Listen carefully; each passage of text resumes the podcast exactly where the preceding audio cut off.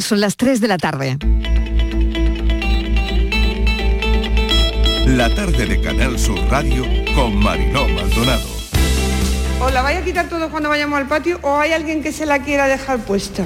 Yo me la quiero Mano, quitar. mano, mano. Yo me la quiero quitar. Mano, mano. Yo la quiero quitar. Mano, a ver. ¿Y hay alguien que no se la quiera quitar, que se la quiera dejar puesta?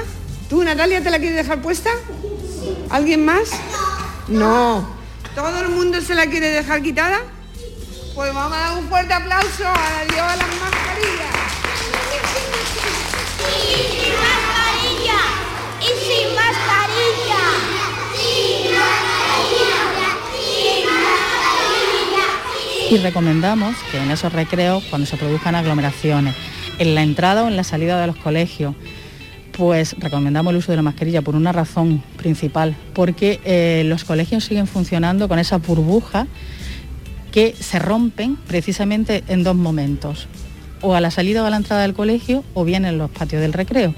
Pues para que esas burbujas sigan siendo efectivas y especialmente en la población que todavía no está vacunada, recomendamos el uso de la mascarilla para evitar eh, posibles brotes de esos niños que además luego sean vectores. Así que nosotros seguimos recomendando el uso en esos sitios.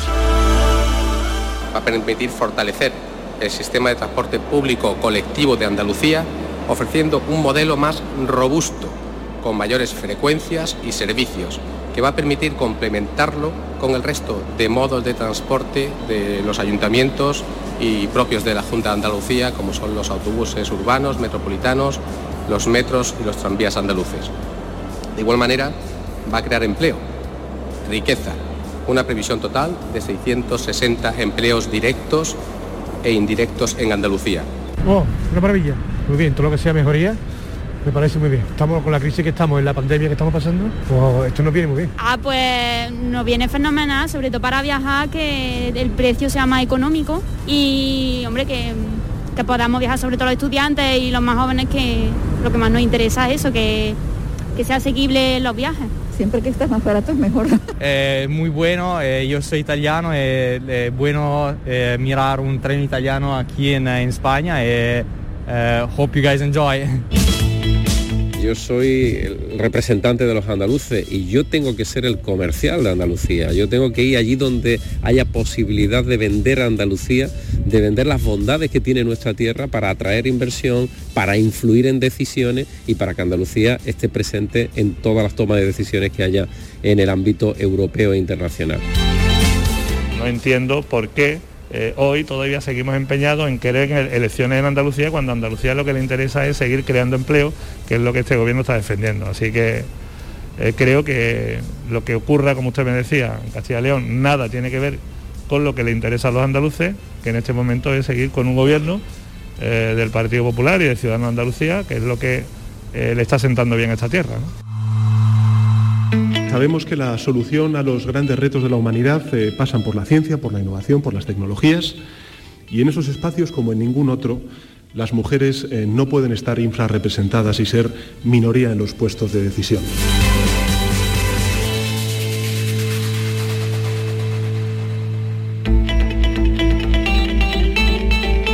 La tarde de Canal Sur Radio con Mariló Maldonado.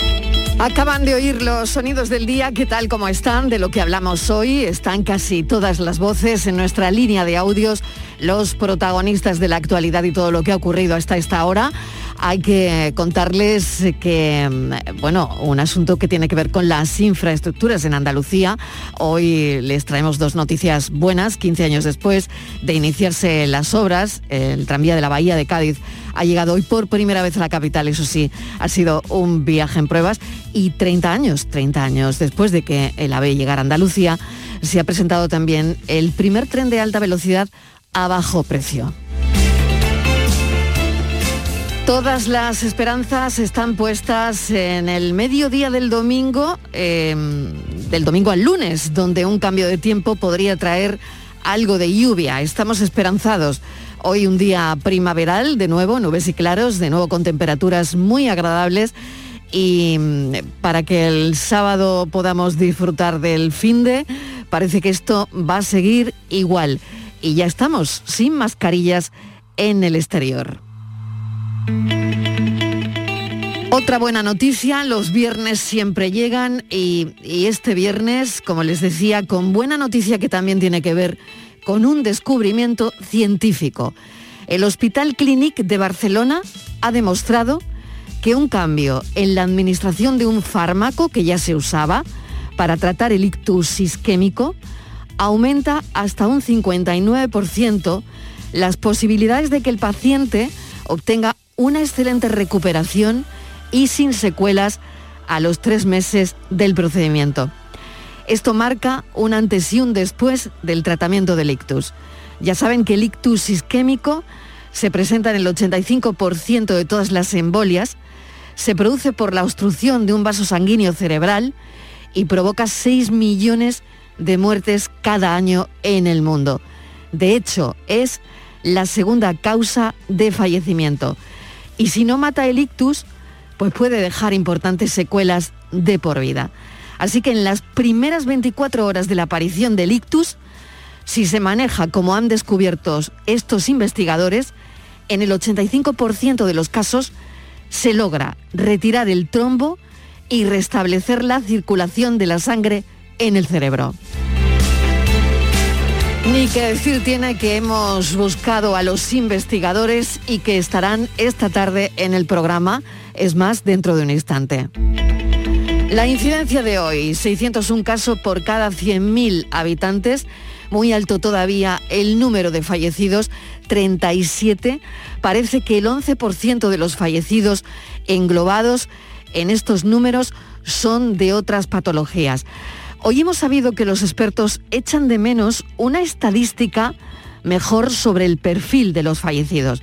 A pesar de que Omicron es menos grave desde el 26 de noviembre la Organización Mundial de la Salud, desde que la declaró como variante de preocupación, han muerto en España más de 7.600 personas y eso, haciendo el cálculo, son la muerte de 100 personas al día en España.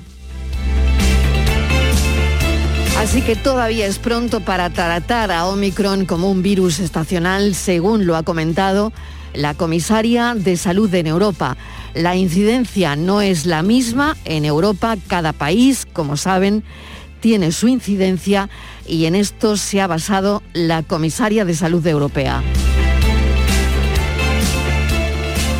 Concentraciones en defensa hoy también de la sanidad pública en todas las provincias andaluzas.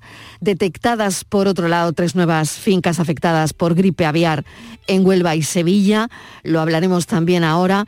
Eh, la Consejería de Agricultura, Ganadería, Pesca y Desarrollo Sostenible ha declarado esos tres nuevos casos de gripe aviar, concretamente en las provincias, como les decía, de Huelva y Sevilla. Le quedan horas a la campaña electoral de Castilla y León, las quintas elecciones en pandemia. Y hoy, fíjense qué curioso, se ha desvelado por qué la mesa de la reunión entre Putin y Macron era tan larga. Verán qué curioso. Dicen que Macron no quiso hacerse allí la prueba PCR para que Moscú no se quedara con sus muestras de ADN. Claro, es que con el ADN se puede saber todo de la gente y se puede saber todo del presidente francés, desde enfermedades que haya podido pasar hasta las que podría padecer en un futuro. Así que Macron decidió no hacerse la PCR allí, porque decía que no está dispuesto a regalarle a Rusia su ADN.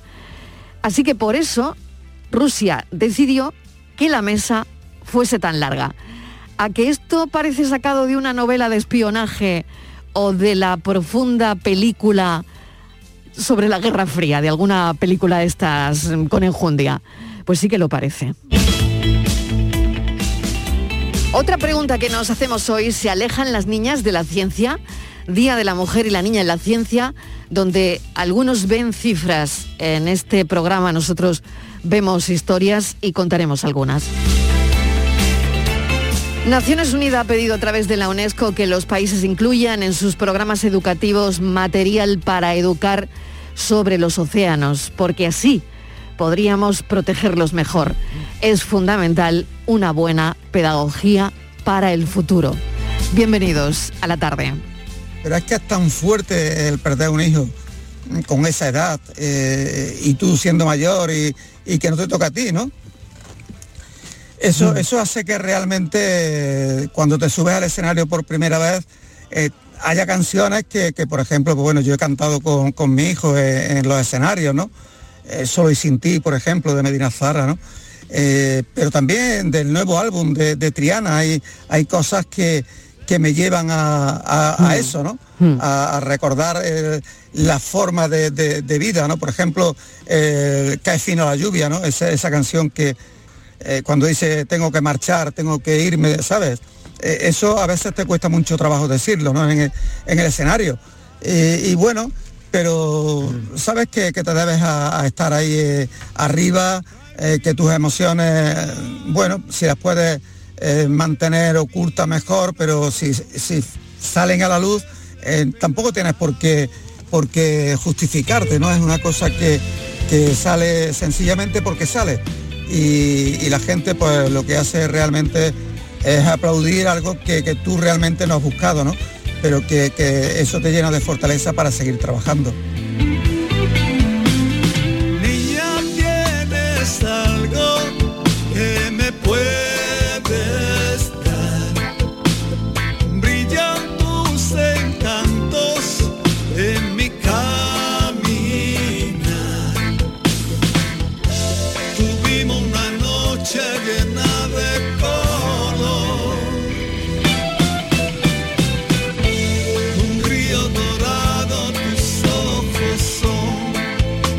Es un himno de Triana y a quien escuchaban Manuel Martínez de Medina Zahara. Este es el homenaje a Triana. Él se lo hizo a su hijo cuando vino a visitarnos a la tarde.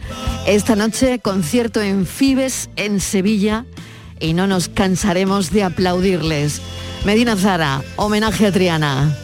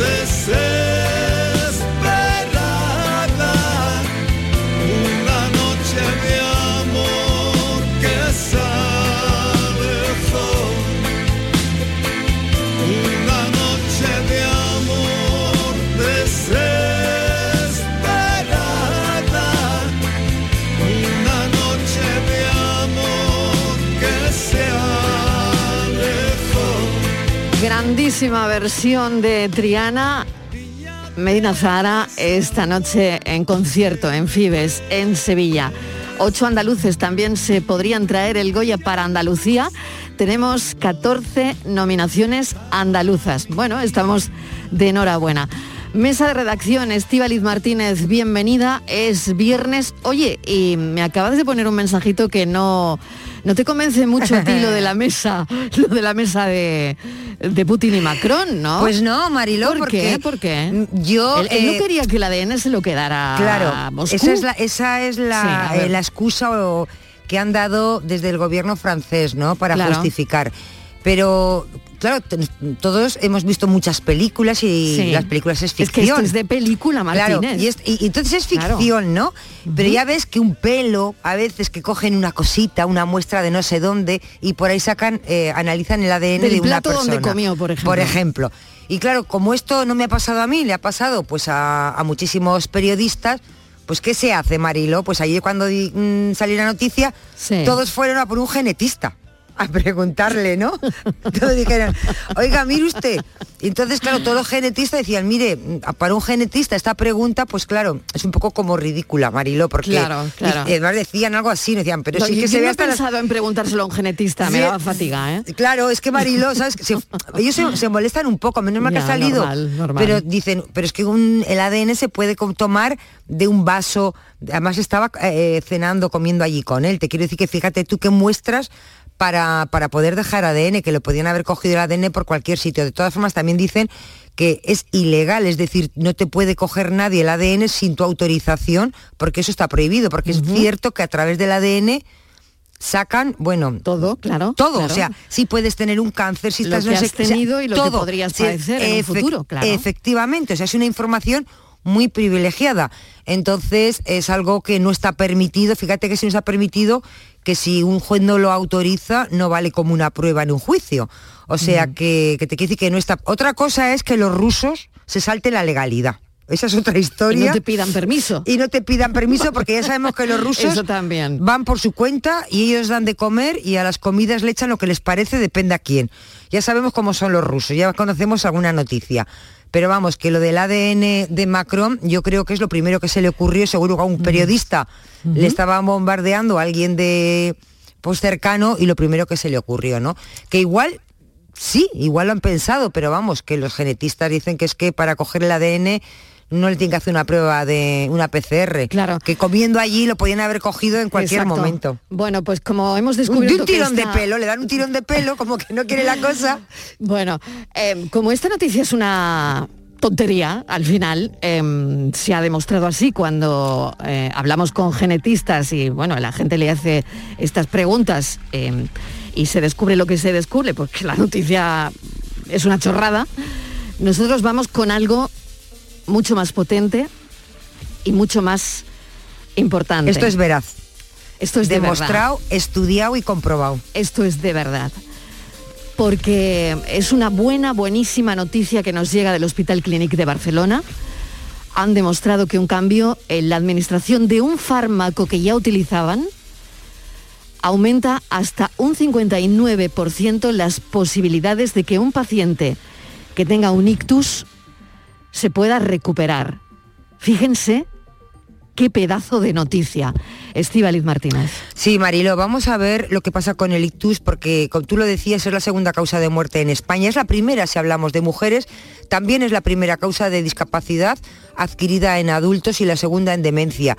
Según la Sociedad Española de Neurología, cada año, Marilo, alrededor de 120.000 personas sufren un ictus, de las cuales el 40% quedan con secuelas como músculos tensos, rígidos, bueno, personas que van a necesitar tratamiento pues de por vida, ¿no? Y también provoca 18.000 muertes al año. Así que eliminar y reducir al mínimo las posibles causas, secuelas de tras un ictus, pues es uno ahora mismo de los retos de la medicina. Por eso hoy, Marilo, hay que hablar de este gran avance porque el Hospital Clinic ha probado con éxito un nuevo abordaje contra las secuelas producidas por este, por este ictus, ¿no? Estamos, yo creo que ante un nuevo descubrimiento, mm, yo creo que diría que revoluciona el tratamiento del ictus en España, ¿no? Este, este cambio en la administración de un fármaco que depende cómo se administre este fármaco, pues tú lo decías, ¿no? Aumenta casi en un 60% las posibilidades de que el paciente Mariló se recupere por completo. Vamos a saludar al coordinador del ensayo clínico. Esto abre una puerta tan importante y tan esperanzadora para, para todo esto. Doctor Arturo Renú, bienvenido, gracias por atender nuestra llamada. Buenas tardes, mu- muchas gracias por bueno, la pues invitación. lo primero, enhorabuena. eh, y lo segundo, cuéntenos. Bueno, eh, estamos muy contentos, es, ha sido un trabajo enorme que llevamos haciendo desde hace muchos años y, y por suerte eh, ayer eh, en el Congreso Internacional de ictus, eh, un congreso que se celebró en Estados Unidos, el profesor el doctor Ángel Chamorro pues presentó los resultados de este estudio que demostraron que cambiando eh, un fármaco que ya se daba, eh, administrándolo después de conseguir sacar los trombos, los coágulos que producen las obstrucciones de las grandes arterias del cerebro, conseguimos que prácticamente casi el 60% de los pacientes que reciben este fármaco eh, a los tres meses estén con una independencia funcional y, y sin secuelas. Doctor Renú, me imagino que mm, esto se tiene que administrar pronto, ¿no? Sí, eh, eh, el ictus, hay una premisa en el ictus que, siempre decimos, es que tiempo es cerebro, cuanto antes se detecta un ictus y antes acceda a los servicios sanitarios y se le extrate, eh, mayor posibilidades hay de, mejoría y, de recuperación. Por lo tanto, este tratamiento también cuanto antes eh, se administre en la fase más, más temprana del ictus, eh, obtendremos muchos mejores resultados. Doctor, y también me gustaría saber, claro, eh, a la persona que haya tenido un ictus mm, eh, desde hace años y, y lo padezca, claro, este tratamiento no influiría, ¿no? O van a abrir también esa puerta. ¿Tienen alguna llave? Eh, eh, en, en el campo de ictus hay diferentes investigaciones, diferentes campos, tanto en la, en la- en la fase aguda como en la fase posterior y para, para intentar mejorar las secuelas que deja el ictus. Lamentablemente este tratamiento que, que hemos estudiado es un tratamiento que se hace en las primeras horas del ictus, ¿vale? Eh, la buena noticia de todo esto es que se puede empezar a utilizar y por lo tanto a partir de ahora al utilizar este, este tratamiento pues conseguiremos mejores tasas de recuperación completa lamentablemente los pacientes que, a pesar de ello sigan con secuelas pues están haciendo eh, múltiples estudios, ensayos que van encaminados pues a mejorar la calidad de vida y a intentar eh, recuperar al máximo los posibles déficits que ocasiona esta grave enfermedad. ¿Por qué? Y se lo pregunto ahora como neurólogo. eh, sabemos que es eh, que sigue siendo la segunda causa de fallecimiento. ¿Qué tiene que ver? Eh, ¿Tiene que ver nuestro, nuestro modo de vida? Eh, no sé, ¿por qué sigue siendo segunda causa de fallecimiento? ¿Por qué se padece tanto? Eh, bueno, el ictus eh, realmente, ahora en los tiempos que corren, podemos decir que es, que es una pandemia desde que arrastramos desde hace mucho tiempo. Cada vez la población envejece más, vive más años, por lo tanto, cuanto más edad, más riesgo de que podamos eh, eh, sufrir un ictus y por lo tanto los números, las tasas de inci- incidencia de ictus están, están aumentando. Como, como te comentaba antes, es una enfermedad muy tiempo dependiente. El problema es que un ictus si se tiene ahora, si lo consigues tratar, eh, empezar a tratar en media hora, una hora, mejor que lo trates más tarde, ¿no? A partir de las cuatro o cinco horas. Las probabilidades de recuperación cuanto antes, la trates es mejor. El problema que tenemos con el ictus es que a veces eh, es indoloro, eh, no, no produce síntomas más allá de los que padece el, el propio paciente. Es decir, un paciente si está solo y se queda sin poder hablar, no tiene capacidad para para avisar a nadie o incluso si están durmiendo pues no nos enteramos hasta que alguien les despierta porque esta persona no, no nos ha despertado. Entonces ahí es tiempo que corre y va en contra de, de todo lo, lo que podemos ofrecer. Decía, doctor, que esto se puede empezar a aplicar ya. Sí, eh, eh, la ventaja y, y lo la importancia de este estudio e- es, que el fármaco que administramos es un fármaco que ya hace tiempo que está validado en ictus, pero se daba antes, es decir, la, manejo actual hasta hace dos días, como podemos decir, es que se administraba, se administraba este fármaco y directamente se iba a hacer el cateterismo para extraer los coágulos más grandes. Nosotros lo que hemos hecho es seguir esta práctica, pero después de extraer este coágulo de las arterias más grandes, volvemos a administrar este fármaco porque eh, aunque tú extraigas el coágulo de la arteria principal, micro, microcoágulos quedan en el cerebro y, y este fármaco lo, lo que hace es limpiar estas arterias de los trompos y, y por lo tanto el resultado está ahí, ¿no? que conseguimos mejorar eh, el pronóstico de los pacientes. Qué interesante, doctor. Eh, Estíbaliz, no sé si tienes Sí. alguna cuestión más. Adelante. Sí, buenas tardes, eh, doctor Renú. Ustedes, he visto por ahí una información, me parece un dato, me parece mucho, que solamente en el Hospital Clinic eh, ven ustedes unos tres ictus al día. Es muchísimo.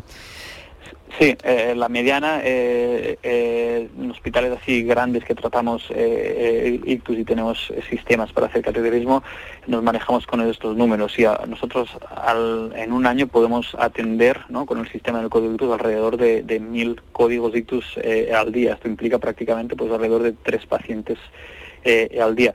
Lamentablemente, a pesar de que ese sistema está muy bien establecido, pues no a todos se les puede ofrecer el tratamiento por, bueno, entre otras cosas, por eh, los diferentes motivos que he explicado antes y sobre todo por el tema del tiempo.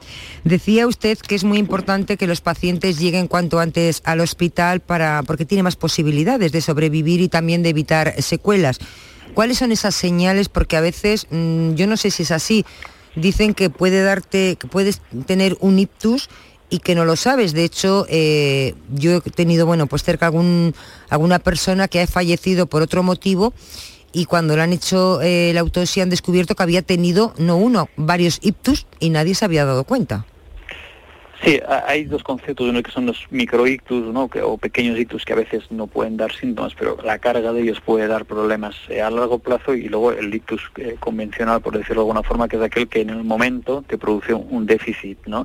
Y estos déficits básicamente es que un paciente pierda la pérdida de la fuerza ¿no? de, de un lado del cuerpo, de la- del brazo o de la pierna o de ambos, siempre del mismo lado, también que alteraciones de la visión, pérdida de la visión y sobre todo dificultad para expresarse y comprender. Es aquellas personas que intentan hablar y se quedan como bloqueadas y no pueden hablar. Estos son los, los síntomas más, más claros que se pueden observar. Qué paso tan importante. Mil gracias. Eh, fíjese, ¿no? Se acaba de presentar, como usted nos decía, hace un par de días, eh, bueno, ayer parece, ¿no? Eh, que se presentó en Estados Unidos. Y, y, bueno, esto, esto ya estaría. Así que mil gracias, enhorabuena, doctor. Y ha sido un placer que nos lo cuente, doctor Arturo Renú, neurólogo coordinador de este ensayo clínico, que la verdad es que podría cambiar la vida a muchas personas que padecen un ictus. Muchas gracias, gracias un ustedes. saludo. Un saludo. La tarde de Canal Sur Radio con Mariló Maldonado.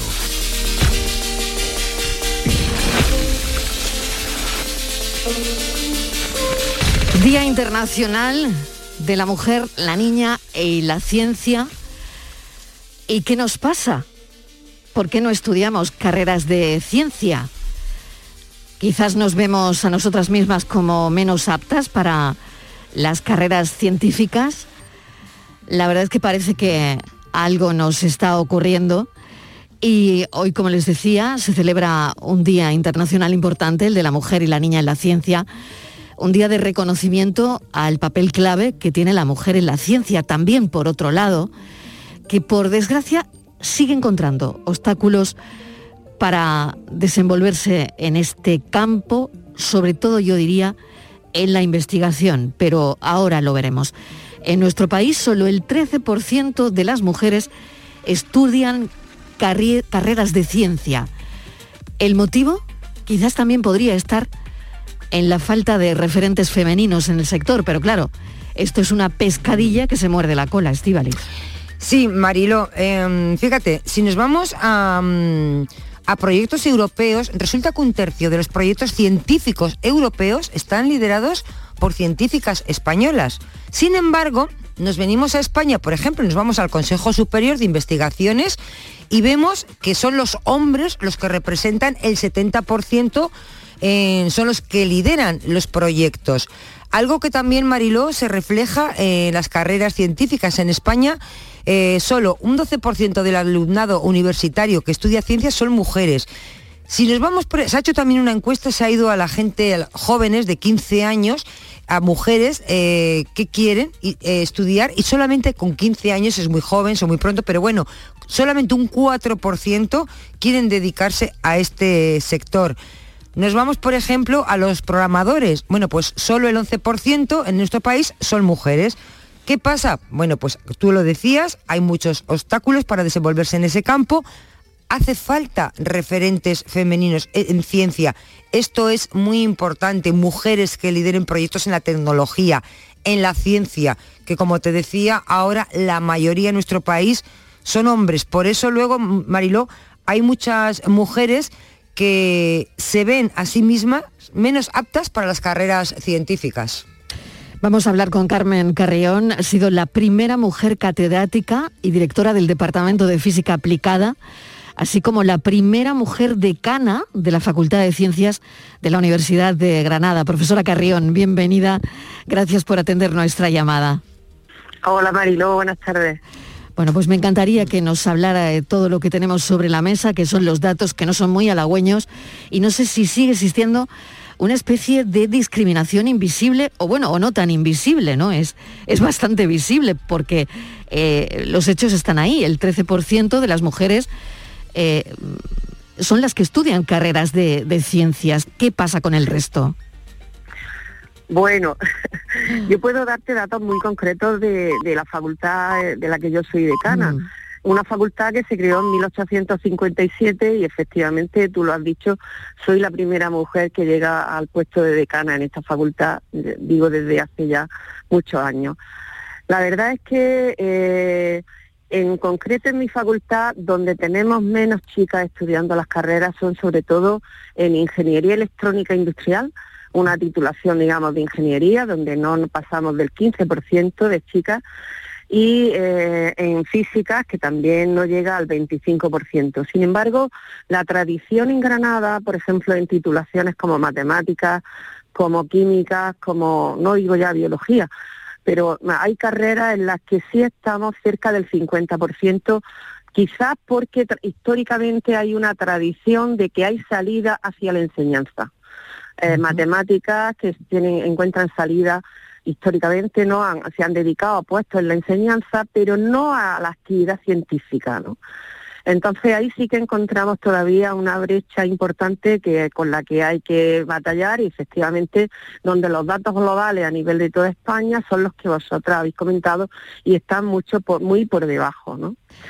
Eh, bueno, mm, tenemos que que huir de ese papel que se le quiere asignar a la mujer en el sentido de la mujer cuidadora, la mujer que se decanta hacia la rama de las ciencias médicas, de la, hacia la rama de, sanitaria, ¿no? Eh, que de alguna manera está ligada a la, a la idea, al concepto de mujer cuidadora y sobre todo, y puesto que hoy es 11 de febrero y reivindicamos el que la UNESCO declarara este día eh, como Día Internacional de la Mujer y la Niña en la Ciencia, eh, reivindicar el papel de la mujer en la ciencia. Yo creo que en esto, en este año, en este tiempo que llevamos de pandemia, donde hemos visto, sobre todo con el papel que las vacunas están jugando, el papel de la ciencia tan importante para, para la sociedad, el que diga la UNESCO que solamente el 30% de los investigadores a nivel mundial son mujeres, creo que es que la humanidad se está perdiendo un porcentaje muy importante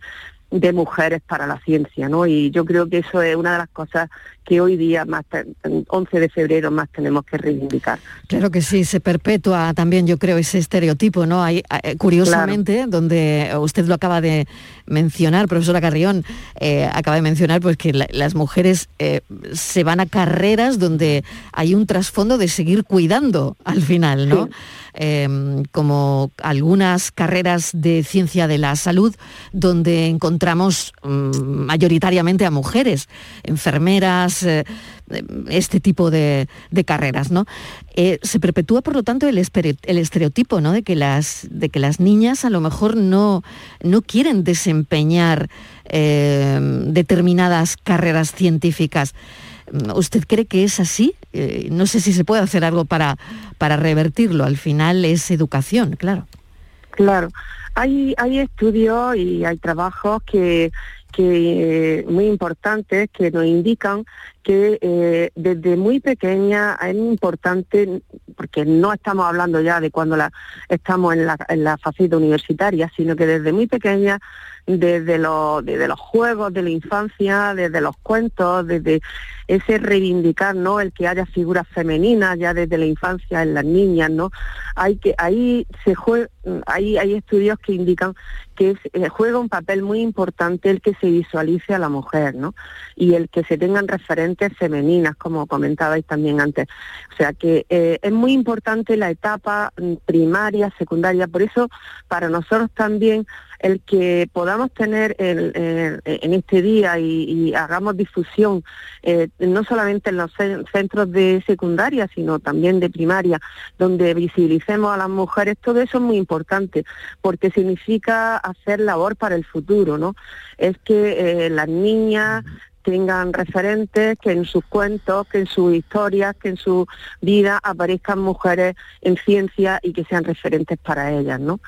Entonces, bueno, por ahí también tenemos que trabajar y por eso la divulgación científica hacia las edades tempranas, hacia las primeras eh, edades de la enseñanza, ¿no? Pues también son muy muy importantes, ¿no? Poder traer a, a- a- chicos y a chicas, ¿no? Pero poder traerla a una aula magna de nuestra facultad y que se hable de mujeres en ciencia o, o que vayan compañeras jóvenes de aquí de la facultad a los centros de primaria, de secundaria, a también a, a contar su papel, contar su, su experiencia, contar su investigación, todo, todo eso va sumando, ¿no? Y yo creo que es muy, muy importante. Y ahí estamos intentando trabajar en esa línea. Vamos a escuchar algunas científicas. Edad en la que eh, normalmente puedes empezar a pensar en tener una familia y es en ese momento en el que justamente te tienes que ir fuera. No siempre es fácil poder compaginar eso con tu vida personal. Creo que es fundamental la presencia de referentes femeninos, que tengas un familiar, una amiga eh, o que veas en la televisión, en la prensa, eh, presencia de mujeres representadas en un ámbito y esas mujeres las conviertas en tu, en tu referente, en tu brújula. Eh, para mí eso también es muy importante de cara a la incorporación de las jóvenes a, lo- a los distintos ámbitos. Necesitamos que cada vez sean más las mujeres que son expertas en todas las áreas, especialmente también las áreas STEAM, las que se les vea, las que salgan a la luz, las que se les conozca, que todas nosotras podamos mirarnos en ese espejo. Y la profesora Carrión perfectamente podría ser una de esas mujeres que nos inspiren. Profesora, porque... Muchas gracias, Mariló. Bueno, claro que sí, Lo llegar, intentamos. llegar y todas estas mujeres que acabamos de escuchar también, porque, eh, bueno, llegar a ser decana, mm, no sé si, bueno, pues con toda una vida familiar también, que a veces eh, esa es la lucha, la conciliación, ¿no? Eh, creo Claro. que, que eso es lo Pues Marilo, cuando mi. Cuando mi hija era pequeña no quería que su madre tuviera cargo. Claro. Porque claro, cuando son pequeños son egoístas, pero bueno, ya eh, yo he accedido también con, con, con una trayectoria, ¿no? Y lógicamente pues ya eh, lo que sí tengo que decir es que además de tener hijos que entiendan tu labor y tu trabajo, tienes que tener un compañero de vida que te apoye. Todo eso es importante y todo eso suma, así que en mi caso pues ha sido fácil. Se dio, ese se dio, ¿no? Se dio Sí. esa, esa situación. Estivali, no sé si Sí. quieres añadir algo sí, más. le quería hacer una pregunta. Buenas tardes. Eh, Hola, estaba buenas viendo tardes. así en rasgos generales mm, todos los universitarios que hay en España y hay más eh, titulados, son mujeres que hombres en general en todas las, las carreras que tenemos. Si nos vamos a los rectores, decanos ya cada vez a- tenemos más, eh, afortunadamente sí que hay más decanas, pero si nos vamos a rectoras, ahí nos encontramos también con, un- con una brecha. En las Totalmente. universidades, en las rectoras, parece que ustedes a rectoras, a decanas de momento sí que están llegando, pero a rectores eso ya es muy complicado.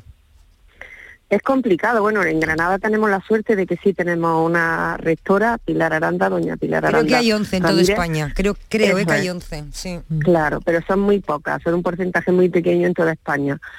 Es que hay una cosa que en general en la terminología se, se llama como el efecto tijera y que se da en la mayoría de los cargos y tal, y es que las mujeres somos, estamos, somos un porcentaje mayoritaria en la base, es decir, eh, lo que son becarias de investigación, lo que son eh, las primeras, digamos, en la carrera investigadora, los puestos más básicos, ¿no? Pero a medida que se va ascendiendo, eh, se invierte la tendencia y al revés, pasan los hombres a ser los que eh, adquieren más eh, cuestiones de responsabilidad. Es un efecto tijera que no solamente se da en las universidades, sino que se da también en el Consejo Superior de Investigaciones Científicas. La base, somos más, son más hombres que, más mujeres que hombres, pero en los cargos superiores pues no llegamos. Bueno, es que hay mucha, mm, muchos inconvenientes en esa carrera investigadora. Es muy difícil llegar a catedráticas, solamente un veintipocos por ciento del- en la Universidad Española de, eh, de los catedráticos somos mujeres y todos son un poco trabas que se van poniendo, ¿no? Eh, por ejemplo, luchamos muchísimo, eh, recuerdo, eh, en los años 2000, porque una figura investigadora importantísima, como fue en España los Ramones y Cajales, bueno, pues que las Ramones y Cajales, que fueran madres, los, las meses de, de baja maternal, no les contaran en su carrera investigadora, porque es que las madres, está, bueno, eso se consiguió, pero no se ha conseguido eh, y seguimos batallando por ello, por ejemplo, y es a nivel europeo, en, los, en la Marie Curie. La, la gran apuesta de Europa por, por la figura investigadora son las convocatorias Marie Curie. Bueno, pues una chica que eh, tiene una Marie Curie y es mamá en, es- los meses de baja, eso le cuentan en su carrera investigadora y, y le exigen que se esté rindiendo en esa, en ese, en esa, en esos meses. Eh, quedan muchas, muchas cosas por las que luchar, quedan, quedan muchas barreras que derribar y bueno, pues poco a poco yo creo que vamos en el camino y que días como el de hoy pues nos ayudarán en esa, en esa tarea, ¿no? Profesora Carrión, mil gracias por habernos acompañado. Es una radiografía, no se ha hecho nada en, en muy poquito tiempo, pues una radiografía de, de la situación, de cómo está eh, la mujer en la ciencia. Así que mil gracias por habernos acompañado y esperemos que esto mueva conciencias de alguna manera y que puedan seguir eh, en, en la brecha. Gracias, un saludo. Eh, Muchísimas gracias a ti, Marilo, que estáis siempre ahí en, en esta tarea. Gracias por ayudarnos a difundirla. Un abrazo, un saludo. Adiós. Adiós, buenas tardes. Nos vamos un momentito a publicidad y a la vuelta nos detenemos unos segundos en la gripe aviar. La tarde de Canal Sur Radio con Mariló Maldonado. También en nuestra app y en canalsur.es. ¿Te suben la luz y no sabes qué hacer? En febrero el loco, nuestros descuentos no son pocos. Disfruta de nuestras increíbles bajadas de precio. Gestionamos tu subvención y hasta 25 años de garantía. Genera tu propia energía con placas solares y ahorra hasta el 70% en tu factura de la luz. Pide cita 955 44 11 11 o en socialenergy.es. La revolución solar es Social Energy.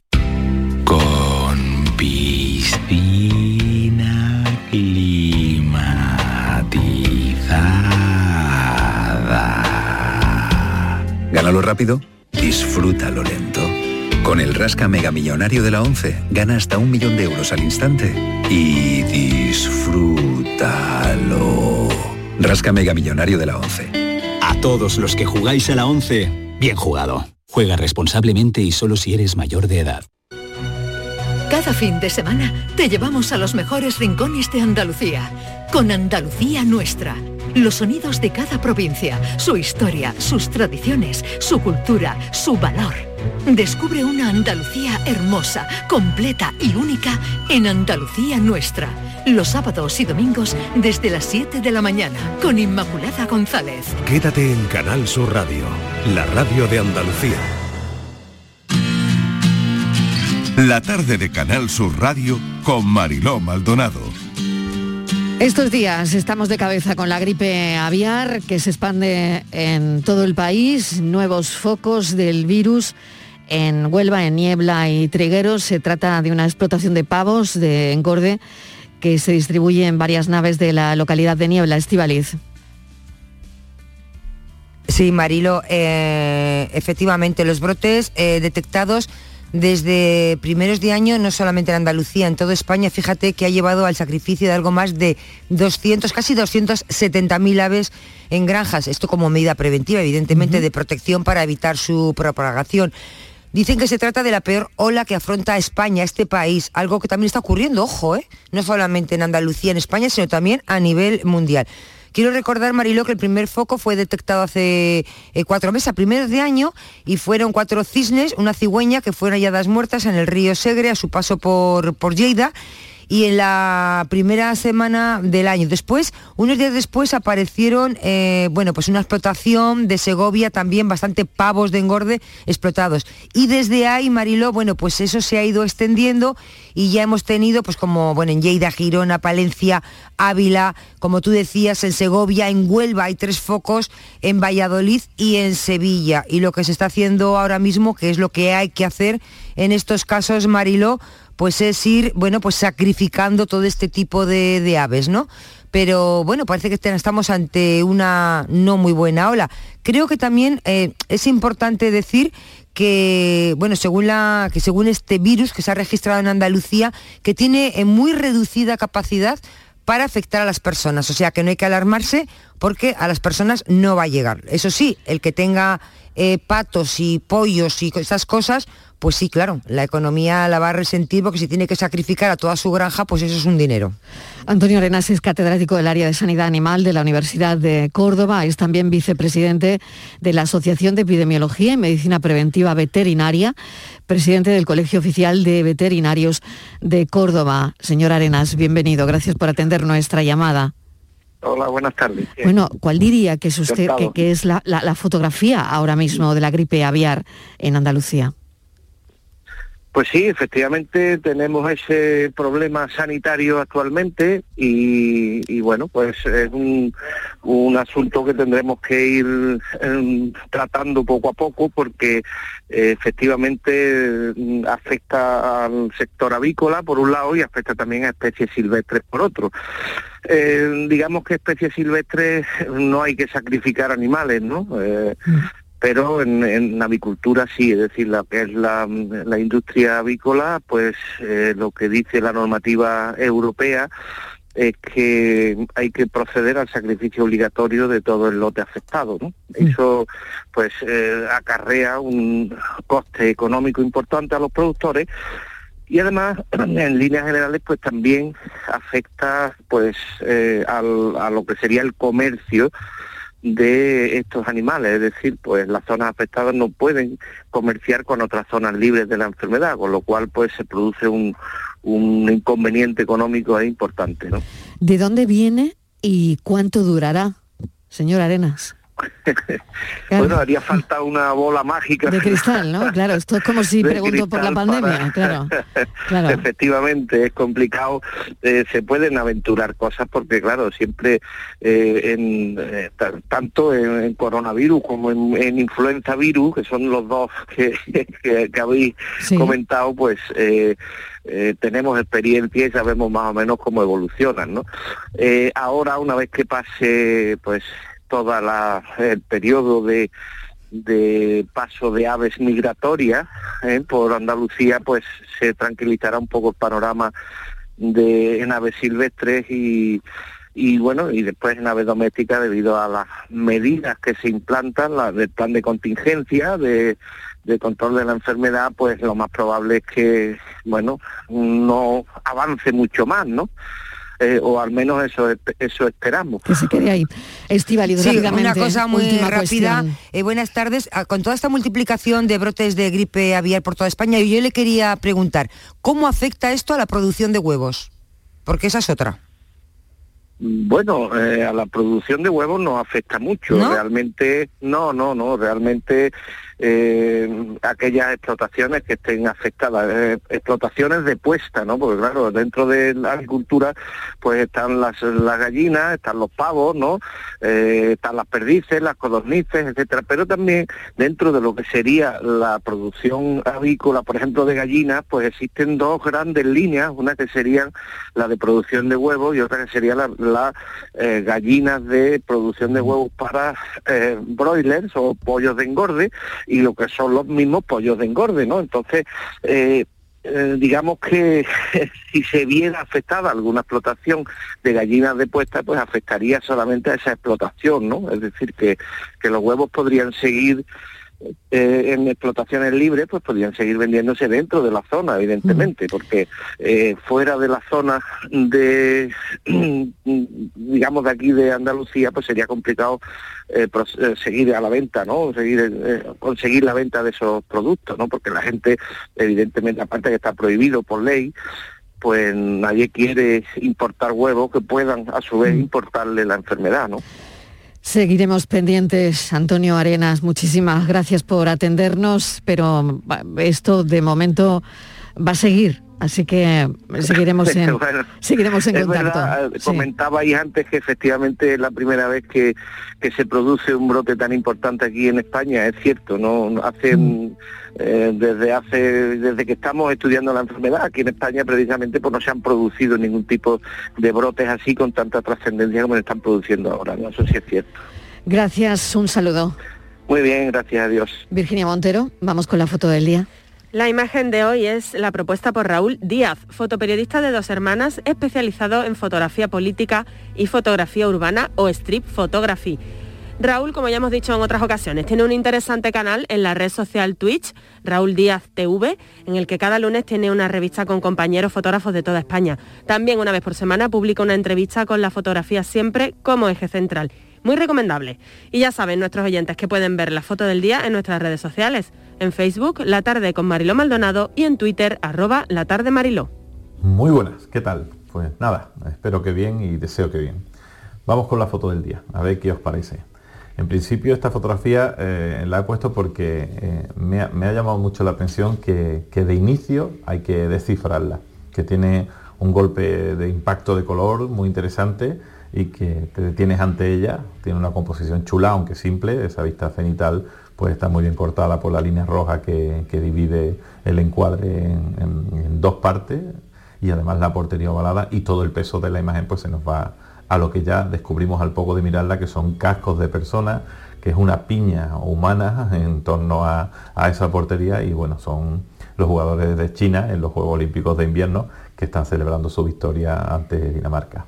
Es una fotografía de Sebastián Bosón de AFP y me ha interesado por eso, por el enigma que te, que te ofrece al inicio y porque luego tiene un- una composición muy simple, esa vista cenital eh, que no tiene, no tiene nada más que ese alarde de haberla hecho desde arriba, pero que hay que tener mucho gusto y mucho oportunismo para hacerla y que termine resultando tan interesante esta fotografía con lo poco que en principio nos aporta. Así que nada, en esta ocasión una foto simple, sencilla en apariencia, pero que va creciendo conforme la vas la vas descubriendo y que sobre todo te ofrece un enigma antes de empezar a verla. Espero que os guste.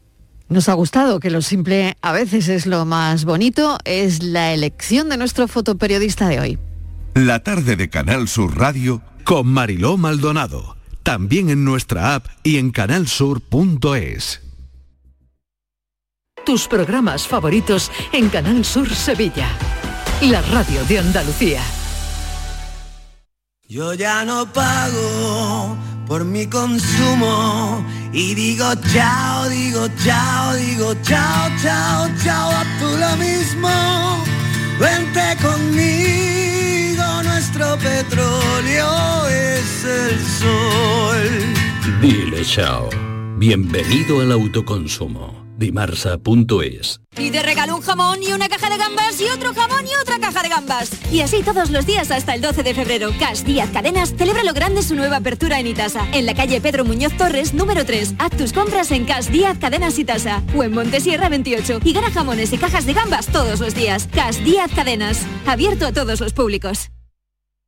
Disfruta de Andalucía y de la radio hasta enamorarte. Escucha, siente y déjate seducir por una tierra repleta de tradiciones, de una gastronomía de bandera, de patrimonio cultural fascinante y una gente única. en Gente de Andalucía, los sábados y domingos desde las 11 de la mañana con Pepe da Rosa. Quédate en Canal Sur Radio, la radio de Andalucía. La tarde de Canal Sur Radio con Mariló Maldonado. Estos son nuestros teléfonos 95 1039 105 y 95 1039 16. Por si quieren hablar directamente con Rubén Candela, nuestro asesor financiero, que bien suena. Rubén, bienvenido. Buenas tardes, Mariló y familia. Bueno, vamos con una noticia que nos ha llamado mucho la atención. La plusvalía municipal no habrá que pagarla si fue durante el vacío normativo antes de la reforma del 10 de noviembre. Qué interesante, Virginia. Muchísimo, muchísimo, Mariló. Y es que los que vendieron o heredaron un inmueble entre el 26 de octubre, día de la anulación del impuesto, y el 9 de noviembre, están exentos de pagar la plusvalía porque esos días, como bien hemos dicho, se produjo un vacío normativo. Rubén, explícanos. Eh, Bueno, vamos a ver, como sabemos todos, la sentencia del Tribunal Constitucional declaró que, que la manera de calcular eh, la base imponible no era válida y que por lo tanto quedaba expulsada del ordenamiento jurídico. Por lo tanto, si tú presentas una declaración, que estás obligado a presentarla porque el hecho imponible se había producido, pero cuando llegas al apartado de liquidación, dices, mire, no puedo liquidar porque no tengo normas legales que me digan cómo liquidar.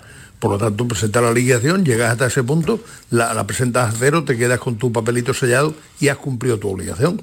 O sea que Hacienda aclara, Rubén, que en esos días se produjo un vacío normativo eh, sobre la forma de determinar la base imponible, ¿no? Estaba claro ya per se desde aquel momento, ¿no?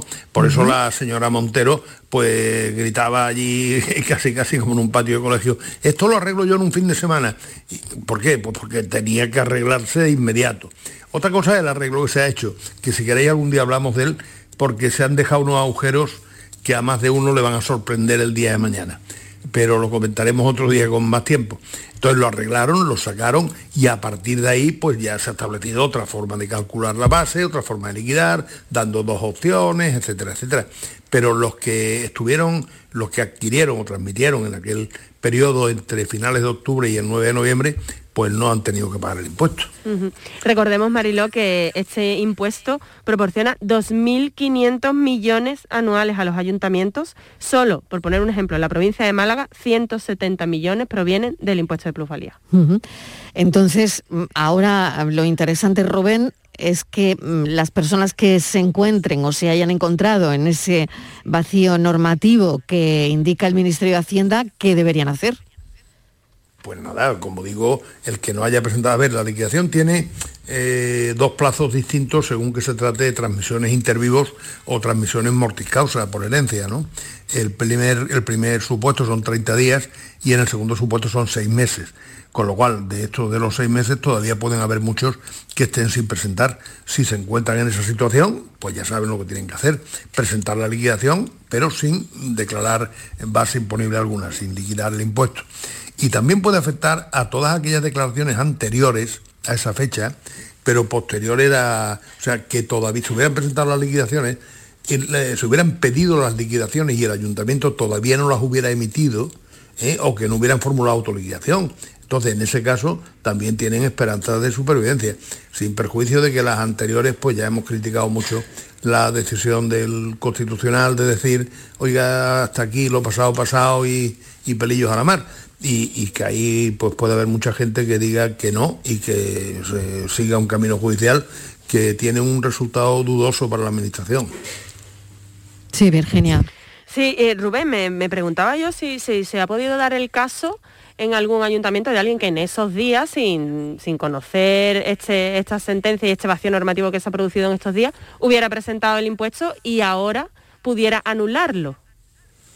Hombre, si lo hubiera hecho, está en su derecho de ir ahora y pedir una devolución de ingresos indebidos. Yo entiendo del buen sentido de los ayuntamientos que si eso se produce, que no le obliguen a acudir a una vía de recursos y decir, pues tiene usted razón, le devolvemos lo que ha pagado y hemos terminado. Pero si no es así e inicia una vía de recursos, tiene todas las de ganar. Pues qué buena noticia, igual le estamos dando a alguna gente, Rubén. Pues sí, revisando fechas todo el mundo. Revisando fechas, ¿no? Bueno, Yo tengo mala memoria para las fechas, pero bueno, al tratarse de esto uno puede hacer un, un buen ejercicio de memoria y dar con la fecha, ¿no?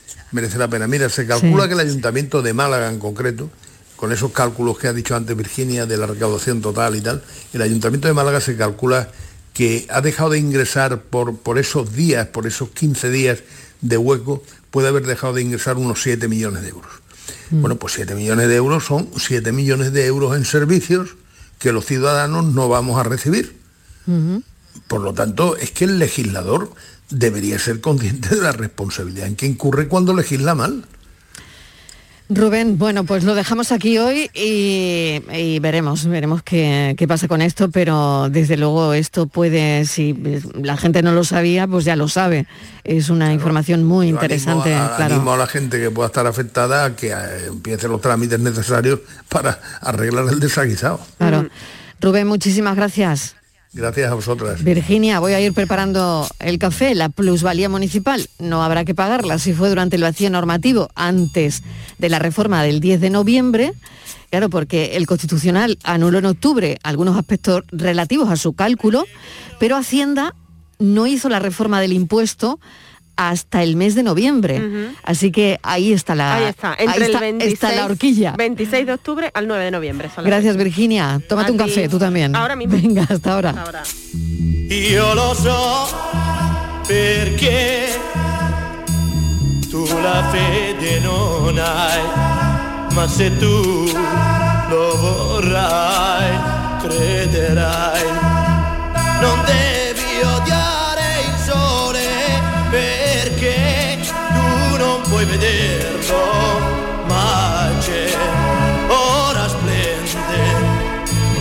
su di noi su di noi.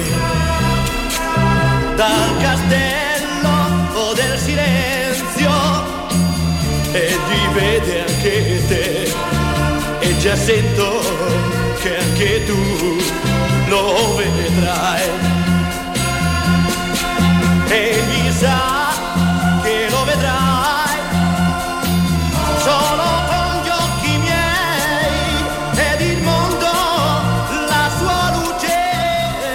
La tarde de Canal Sur Radio con Mariló Maldonado.